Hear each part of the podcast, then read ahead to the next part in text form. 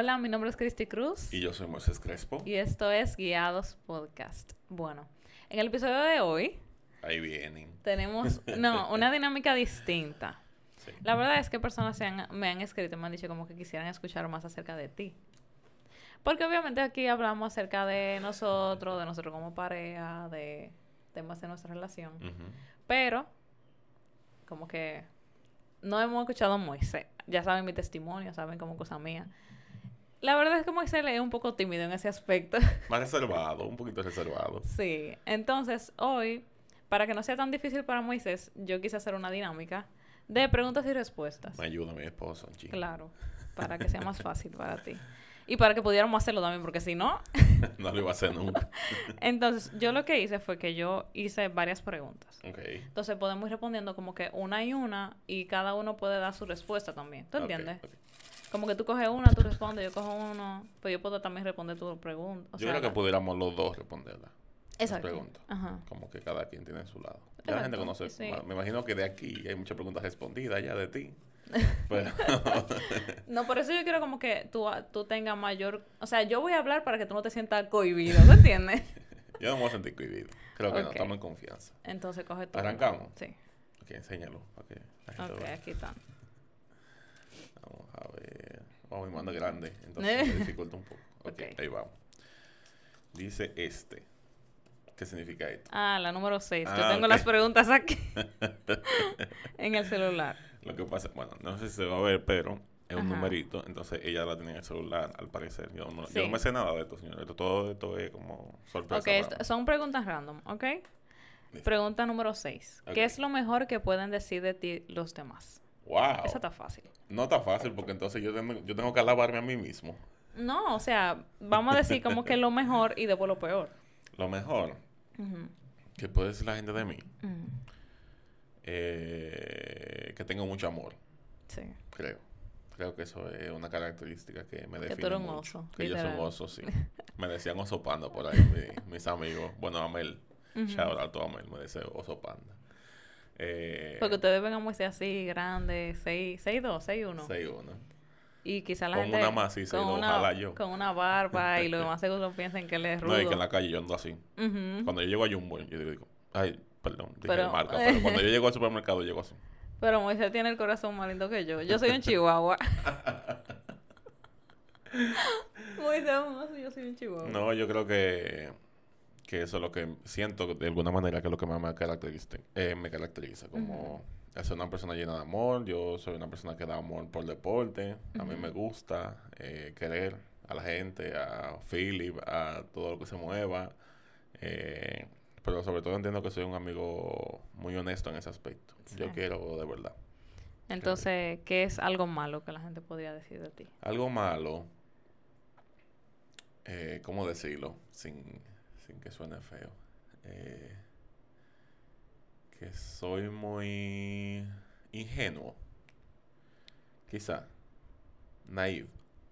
Es que yo no lo quiero decir con otra palabra. No sé si... Los dominicanos van a entender, ok. Entonces, porque no sé si en otros países eso es una palabra rara y después no, no, no tachan de eso. No, ingenuo está bien. Ingenuo, sí. Bueno, que me dejo... Eh, entiendo que todo el mundo es bueno y siempre entiendo que eso que la gente tiene como que las mejores intenciones pero eso hace que a veces que muchas veces se hayan burlado prácticamente de mí y de mi del querer que la gente sea buena Ok. yo tengo otra yo. tengo otra que la gente lo dice más Ok, ¿qué será? que tú no respondes ah sí yo no pensé que eso era tan importante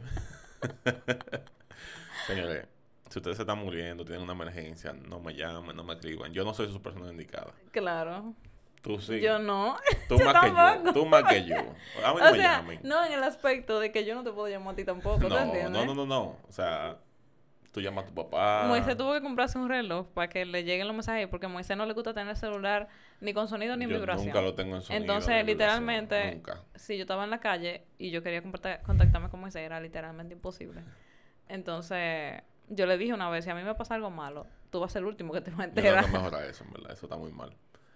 Sí, pero está esa. Vamos a ver cómo me sale a mí. Yo no quiero responder eso. La número 10. Ok, ¿cuál es tu recuerdo más gracioso de la niñez? De mi niñez. Bueno. O sea, podría... Gracioso. un estrellón, un qué sé yo, cualquier cosa de esa. De la que tú te rías hoy, porque no necesariamente en ese momento tenía que ser gracioso. Quizá ah, hoy bueno, hoy... Uno de los recuerdos así como de mi niñez, pero yo creo que también contaría como vergonzoso. Mm. Sería una vez... Ay, Dios. yo, yo creo que ya tú te lo sabes. Probablemente. que una vez, yo no sé por qué a mí se me ocurrió la grandiosa idea de intentar hacer pipí como los hombres. Entonces, ya yo estaba cambiada para ir para el colegio. De pie. Yo estaba cambiada para ir para el colegio. Yo tenía mi uniforme puesto, ya estábamos como tarde para ir para el Oh colegio. my God.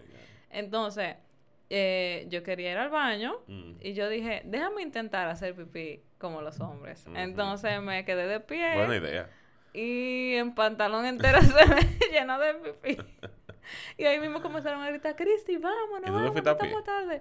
Sí, nos fuimos porque yo vivía cerca del colegio. Ajá. Y ahí yo me fui para el colegio. ¿Y quién te llevó al colegio? ¿Tú sola a pie? No, eh, mi mamá nos acompañaba, como que no caminaba. Y tu mamá colegio. no te dio un, no le dio un olorcito. No, ella no le dio porque estaba como recién. Entonces, se puso peor cuando el pantalón se secó. Y en el curso estaban preguntando que qué olor a pipí era que había.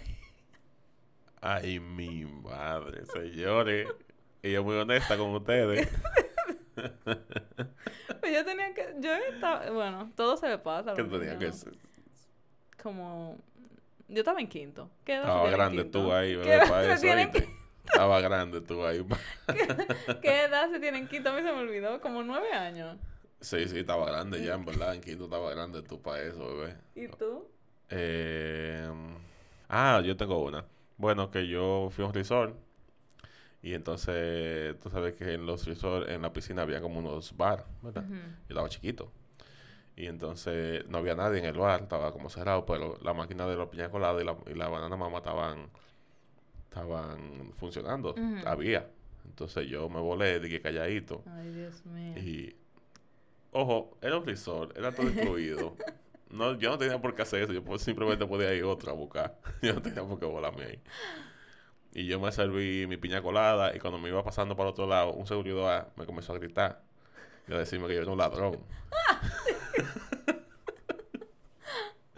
Entonces yo salí de la piscina corriendo, huyendo, literalmente huyendo. Y me fui corriendo por mi habitación. Y cuando llegué a mi habitación, yo tenía muchas ganas de llorar, pero la gente con la que estaban en, la gente con la que estaba en mi habitación, ¿verdad? Que era mi familia, estaba durmiendo en la, en la cama. Entonces yo tenía que buscar una excusa para llorar porque yo quería llorar. Yo tenía que buscar una excusa. Yo no me sabía esa historia. No, tú no te la sabías, ¿verdad? Porque me acordé ahora. Yo tenía que buscar una razón para llorar. Entonces yo llegué, me metí abajo de la meseta del baño como si yo estaba buscando algo. Me levanté para que sonara ¡cum! Y entonces ahí solté el grito de, de la lloradera. Porque tú no podías llorar en mute. Porque tú no si, podías no, llorar porque si yo lloraba, porque yo tenía muchas ganas de llorar porque me habían dicho ladrón, yo pensaba que yo iba preso. Yo estaba chiquito, yo pensaba que me iban a meter preso o algo así. Ok, qué chiquito tú estabas. ¿Qué edad tú tenías? Siete años. Ok. Estaba muy chiquito, de verdad. Entonces yo, por eso un core memory, yo me acuerdo de todo, de absolutamente todo lo que pasó. No, pero ese hombre también fue muy duro contigo. Ese hombre fue muy duro, en verdad. En seguridad, yo robándome lo que ya yo había pagado porque era gratis. Y entonces nada, me, hice- me levanté y dije que me di un fundazo, no me di nada, me di suave, nada más era para que sonara. Y, y entonces se levantaron asustados la gente, pero yo comencé a llorar de verdad. Y, pero la gente pensaba que era porque me había dado un guamazo, pero en verdad no, era porque me, estaba, estaba asustado. Porque te iba preso. Me iba preso, sí. Ok, entonces yo no quiero que tú saques esto. Yo quiero hacerte la pregunta. Ok. ¿Cuál ha sido la etapa como más difícil o complicada de tu vida? La etapa más difícil o complicada de mi vida. Ah, son varias, ¿verdad? Yo creo que fue durante... Fueron años, digo, eh, como un- una época en la que lamentablemente varias personas de, de mi familia fallecieron. Ok. Comenzando desde la muerte, creo que de mi... Concho, que... Son muchos, ¿verdad? Entonces comienza como con mi bisabuelo cuando yo estaba chiquito, porque yo lo quería mucho. Después mi bisabuela, mi hermano, mi abuela, eh, Jonás. Eh, fue como una época, como que anualmente nosotros perdíamos una persona de la familia. Ok. Entonces, como que yo me, vida, me vine a dar cuenta del impacto que eso tuvo en mi vida después de grande. Porque cuando uno está chiquito, tú sabes que uno sí llora, claro, obviamente, porque son sus familiares y uno no le hace falta, pero uno no está tan consciente de el impacto que tiene eso en la vida. Que incluso en ese tiempo, yo no. ¿Cómo te lo digo? Mi mente no sabía traducir la muerte. Eh, porque incluso se me quedaban como unos, unos glitch en la cabeza en lo que yo eh, pensaba en X persona y entendía que yo podía ir a la casa de esa persona a, ah, visitar. Como que yo decía, por ejemplo, iba pasando por, por Villa Olga, que es un, un vecindario de Santiago. Y yo iba caminando por Villa Olga y yo digo, ah, pero Jonás vive por aquí, déjame saludar. Y después mi mente hacía como que pop. Y era como que, espérate que yo no puedo ir a saludarlo porque Jonás no está vivo. O igual con mi abuela. Y todas esas eh, personas que murieron, yo vine a, a, darme cuenta como del impacto que tuvo, que tuvo esas, esas cosas en mi vida después de grande. Porque primero, eh, eh, lloré esas personas después de grande. Por ejemplo, a mi hermano que murió de cáncer eh, cuando estaba chiquito, lo lloré después de hablando contigo. Uh por igual, mi abuela por igual, que visité su casa no hace muchos años y fue como que como que me chocó ver la casa de la abuela convertida en lo que no era lo, cuando yo era chiquito. Pero yo creo que también de la forma que afectó a mi vida, aparte de ya eh, procesar el duelo después de grande y el luto, fue también entender que la vida es bastante corta. Creo que sobre todo la muerte de Ronnie y de Jonás, de mi hermano y de Jonás, fueron las que, bueno, la gente no conoce la historia de Jonás, no sé cómo hacerlo, lo cuento brevemente o qué. Oh.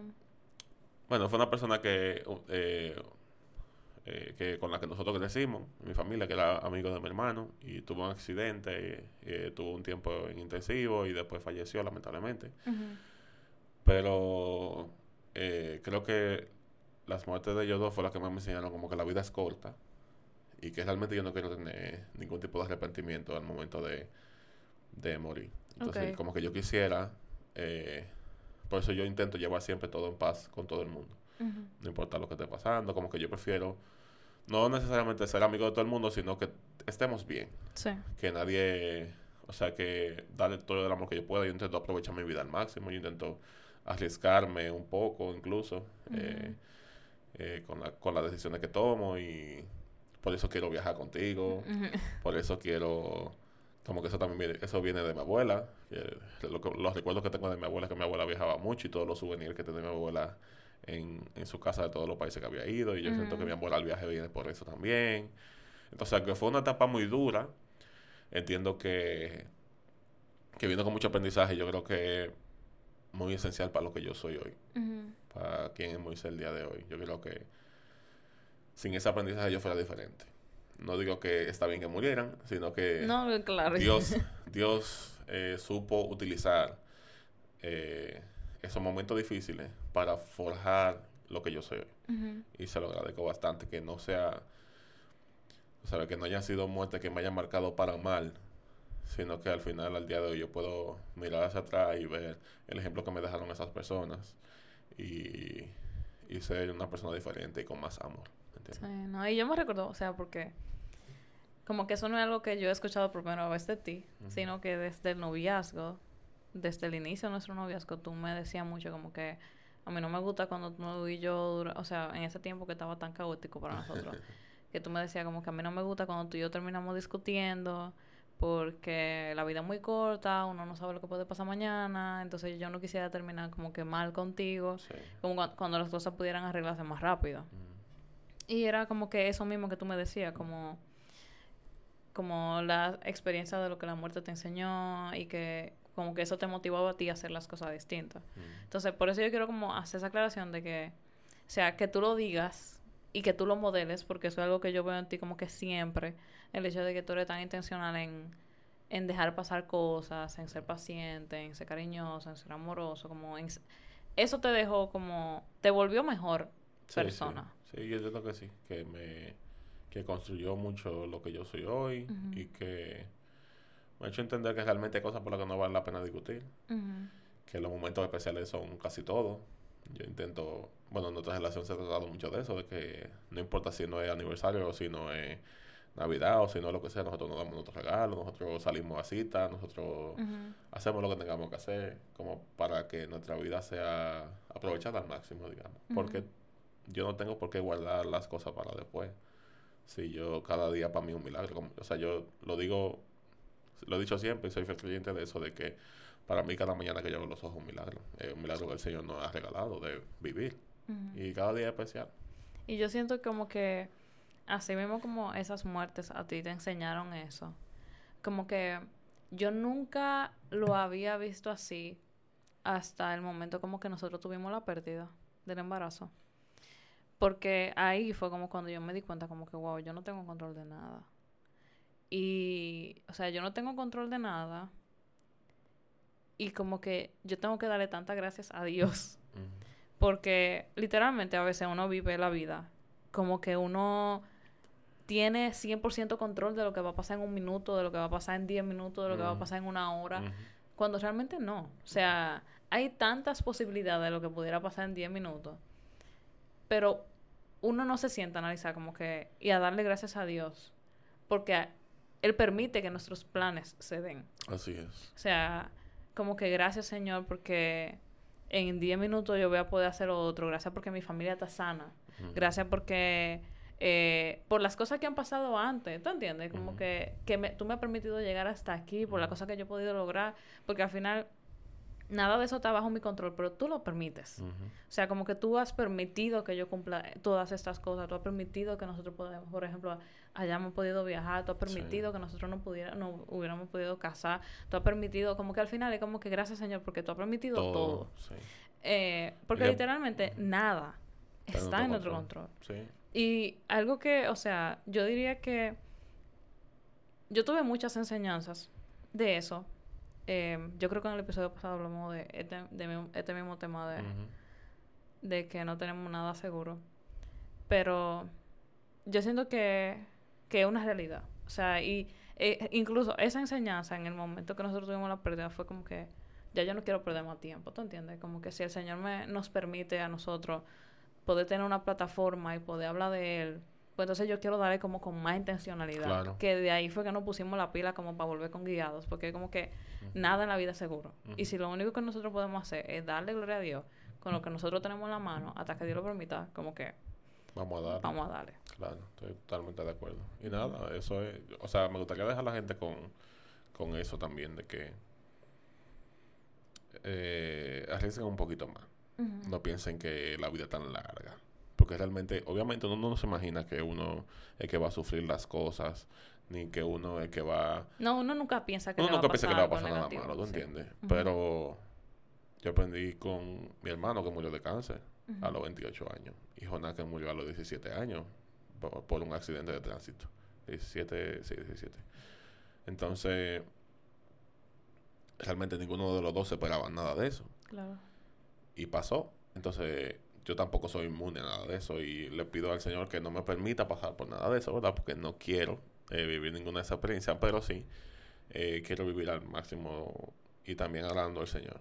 Como que la cosa que yo haga agraden al Señor y que también pueda dejar un impacto bueno en la vida de otros. No significa que yo quiero ser famoso, ni que quiero que la gente me conozca y por el que oye, pero sí que la persona que yo tenga alrededor pueda tener un buen recuerdo de mí. Y para mí eso como que... O sea, eso es una, de las cosas que a mí más me, me ha gustado de ti. Y el hecho como que tú eres muy intencional con eso. Y más yo siento como que, como dijimos ahorita, si algo la gente dice de ti que, le, que es bueno, el hecho como del corazón que tú tienes, como de lo cariñoso que tú eres. Em, y no, yo realmente siempre he admirado eso de ti, como tu corazón me ha ayudado como yo a veces como que, wow, Cristi, tú deberías, tú deberías ser un poco más como Moisés. pero tú eres mi balance. no. Me critico un ching a veces, pero... Porque a veces yo tengo que, ¿verdad? Hay que Hacerte un poquito más realista. Por lo, que dije, por lo que dijo ahorita, por lo que dijo ahorita. Que soy muy ingenuo. Muy bueno y todo, pero hay una realidad. sí, sí, sí. Y en cuanto a tu adolescencia, ¿qué tú crees como que, que haya sido más complicado? Mm, yo creo que sobre todo fue mudarme a Santo Domingo. Creo que ahí empieza eh, en mi adolescencia una etapa un poco diferente en mí. Ah, ok. Para los que no saben, Moisés vivía en Santiago. Sí, yo vivía en Santiago de los Caballeros. Pero a los 14 años, pues, mi familia decide mudarse a Santo Domingo por temas de trabajo de mi papá. Mi papá ya tenía un año viviendo aquí, eh, obviamente solo, ningún, ¿verdad? No hay un hombre que quiera estar solo en su familia durante un año, entonces ya hubo un punto en el que él dijo, no, ya los muchachos salen del colegio y no vamos, no cogemos esa. Y dicho y hecho, literalmente yo saliendo del colegio una semana después, nos mudamos a Santo Domingo, eh, pierdo el bueno, no el contacto, pero sí pierdo muchas eh, amistades que entendía que eran amistades, pero no lo eran. Porque se alejaron de mí tan, tan pronto me fui.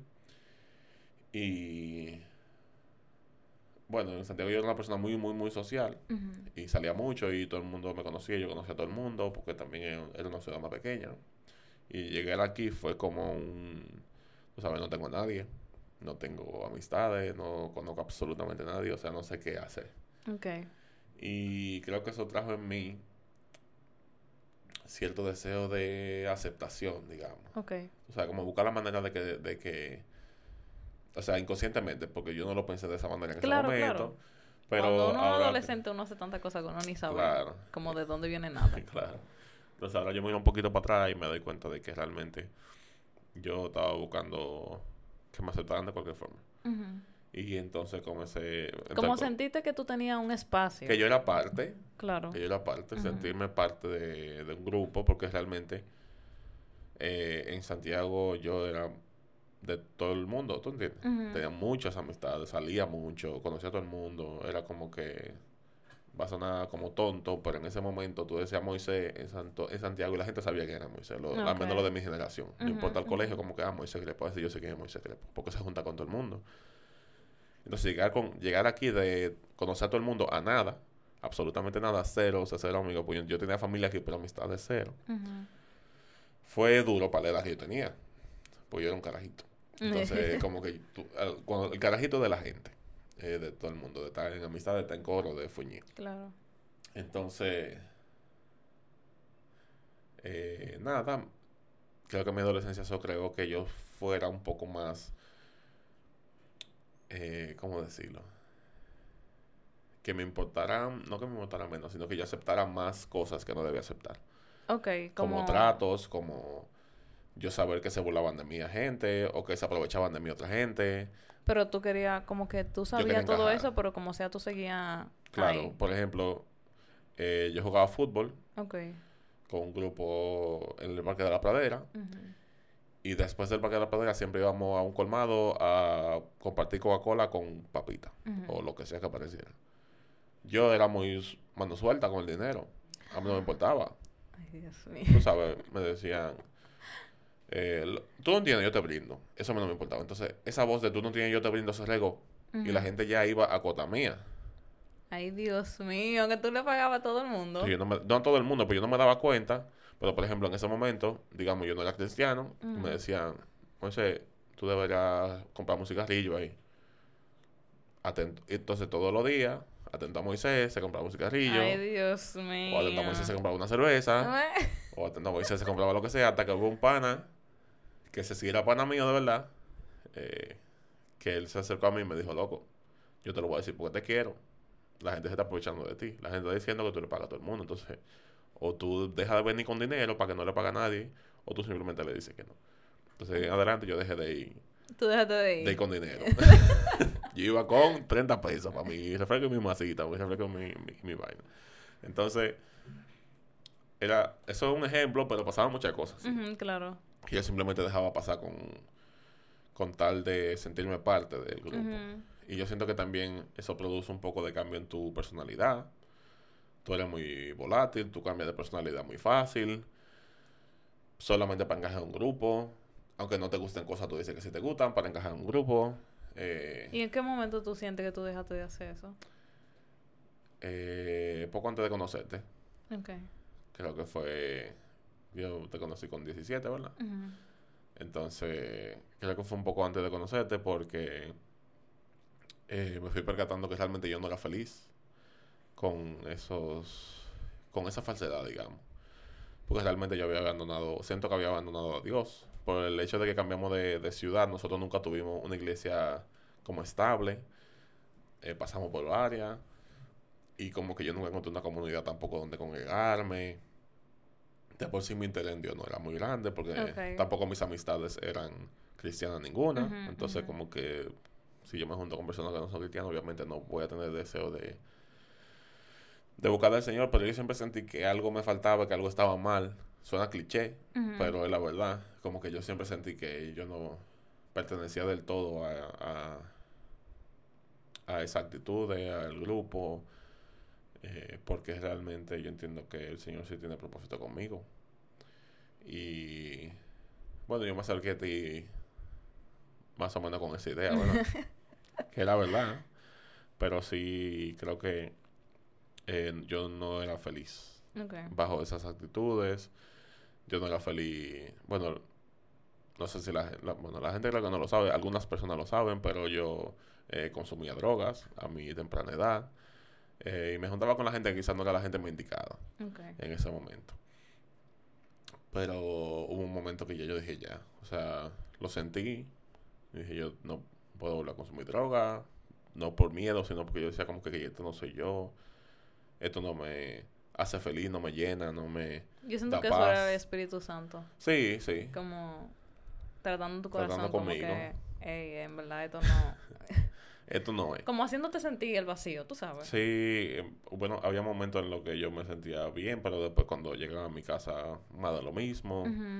Entonces realmente yo creo que el Señor fue tratando conmigo desde cierto momento, como de, de ir eh, dejando que mi corazón sintiera ese deseo y ese anhelo por, por el Señor y por dejar esa vida que yo llevaba. Y claro, fue un proceso, no fue que no fue de un día para otro. Aunque sí, la droga fue de un día para otro. Yo dije un día, no, ya hay punto y no volví a consumir más nunca.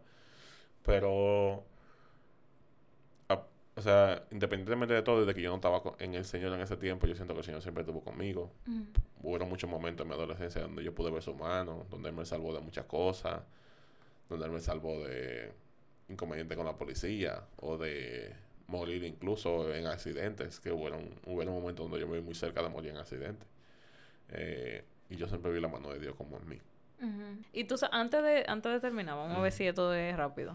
Mm. Dale. ¿Cómo tú sientes como que ha sido, o sea, primero, cómo fue tu acercamiento a Dios? Y cómo tú sientes que el Señor como ha ido tratando y trabajando en tu vida. Mm. Bueno, vamos a durar como hora y media en el episodio. No, resumido, Damos una prédica aquí ahora. Bueno, el acercamiento mío a Dios, yo creo que viene desde, desde, desde chiquito, porque mi familia es cristiana realmente. Siempre lo han sido. O sea, tú tenías tengo- conocimiento de- Exacto, desde que tengo uso de razón. Eh, iglesia todos los domingos y los jueves, escuela dominical, tú sabes, como que lo clásico de... Pero tú sabes que para mí eso no cuenta. No, no, pero yo estoy hablando de, por, del por qué llega a mí. Ok, ok. Porque yo entiendo que sin esa base, digamos, yo no hubiera nunca tenido realmente el interés de acercarme eh, al Señor. Pero como, como te digo, el chiquito yo iba a la iglesia y demás, pero después me alejé totalmente. O sea, nada que ver con la iglesia porque yo nunca tuve, digamos, un encuentro real Mm. con el Señor. Sino No fue tu iba. decisión, era Sí. como que- Sí, yo iba. Ajá, Y punto, porque mi familia iba. Entonces, como que yo me yo decía, sí, yo soy cristiano, pero realmente yo no, no creo que practicaba nada como un cristiano, ¿te entiendes? No le iba, no, no era como que era muy devoto al Señor, sino que simplemente iba. Eh, y yo creo que eso se marcó más al momento de, como yo dije ahorita, mudarme a Santo Domingo. Ya que como que salí de la iglesia ya, ya que no teníamos iglesia. Y entonces, bueno, todo esto pasa y entonces ahí que como que yo siento que esa semilla que se implantó cuando yo era chiquito, de ir a la iglesia y eso, como se quedó ahí, tú sabes, eh, trabajando en mí, aún yo estando lejos del Señor y sin ir a iglesia y nada de eso. Porque eh, creo que mi acercamiento al Señor fue cuando yo me di cuenta de mi crisis de identidad. De que yo no de era... tu crisis de identidad. Sí, de que mi no se crisis, entendió. perdón, de mi crisis de identidad. Eh, de que yo realmente no era la persona que yo soy en verdad, sino que yo estaba dando una imagen para que las personas me aceptaran. Y yo siento que mi única salida a eso, a encontrar mi verdadero yo, era el Señor. Y yo me acerqué a ti, en verdad, para eso. Eh, en ese tiempo tú eras bastante radical. Ahora que Luis Raya conmigo, yo te decía, no, pero qué tal cosa. No, tú tienes que hacer tal cosa, tienes que hacer aquello. ¿Cómo era que yo te dije? Ah, lo de la música. No, que tú tienes que eliminar toda la música que no sea cristiana de tu celular. Y yo, pero ahora, ahora, ahora en este momento. Sí, ahora mismo, todo. Disclaimer, nunca lo hice. Ok. pero, eh, como que yo te dije, me acuerdo que te dije que yo me sentía muy triste. Y que me sentía muy deprimido, que yo sentía que yo no era yo, que yo sentía que realmente yo... Ok, esa conversación fue un año antes de que nos conociéramos en persona. Sí, exacto. Para que la gente vaya entendiendo. Eh, Eso fue 2014. Sí, eh, no, mentira. Inicio de 2015. No. Sí, sí, sí. Ok. Sí, fue inicio de 2015 porque después de ahí también, eh, acuérdate que duramos un tiempo sin hablar en ese mismo 2015. Fue como inicio, inicio. Fue como enero de 2015, algo así. Porque me acuerdo que era mi último año de colegio. Ok. Y entonces, eh, yo te dije eso, como que mi vida, realmente yo no nos conocíamos en persona todavía, pero te había comentado eso, como que me sentía muy triste, que yo veía que tú tenías al Señor y que yo quería saber cómo yo podía como acercarme más. Y acuérdate que yo te barajé como siete veces para ir a la iglesia después de Ujú, ahí. ujú. Pero ya de entrada el Señor estaba tratando conmigo esas cosas. Ahí fue que yo decidí también dejar de usar eh, droga y... que yo no lo sabía. Que tú no lo sabía. Exacto. Y... Haz la aclaración. Ella no lo sabía. Todo eso se supo después. Eh, es más confianza. Porque si no, no, iban a estar conmigo. Entonces, yo siento que el Señor ahí fue como que comenzó a tratar conmigo. En, en inicio de año 2015 fue como el tiempo que el Señor me... Como que yo me sentí, yo necesito de Dios. Porque yo siento que mi única forma de ser realmente feliz va a ser a través del Señor. Sí. Y creo que, que el Señor como que me quitó cosas de raíz realmente. Lo hizo muy rápido. Y también como que me quitó un peso de arriba yo, el, el aceptar al Señor. Y no fue lo clásico de yo voy a una iglesia y llaman al altar y dicen quién quiere aceptar al Señor. Sino que fue yo en mi habitación, en mi cama, acostado, llorando, con la luz apagada. Y yo dije, Señor, yo te quiero a ti, yo quiero, yo quiero estar contigo, yo quiero...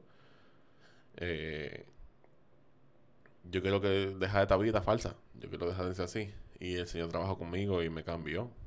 Y me fue cambiando paulatinamente. Fue, Claro. qui- fue quitándome cosas y todavía el sol de hoy sigue tratando cosas. Claro. Yo creo que eso es un juego de nunca acabar. Ujú. Yo creo que debemos aceptar esa parte. De Sí. que esto, el Señor siempre va a ir cambiando cosas y siempre vamos a encontrar cosas que, que cambiar en nosotros para ser más como, como Cristo. Ujú. Vamos a lo que el Señor está haciendo contigo.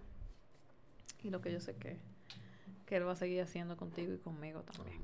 Y gracias, amor, por eh, nada, darme esta oportunidad de poder hablar de mí, que para mí es difícil, y hacerlo de una manera muy amena. Y te doy muchas gracias por permitirme sentirme tan free, tan libre. No, yo sé que te va a ser de mucha bendición. Amén. Gracias, mi amor. Gracias. Te amo. Te amo.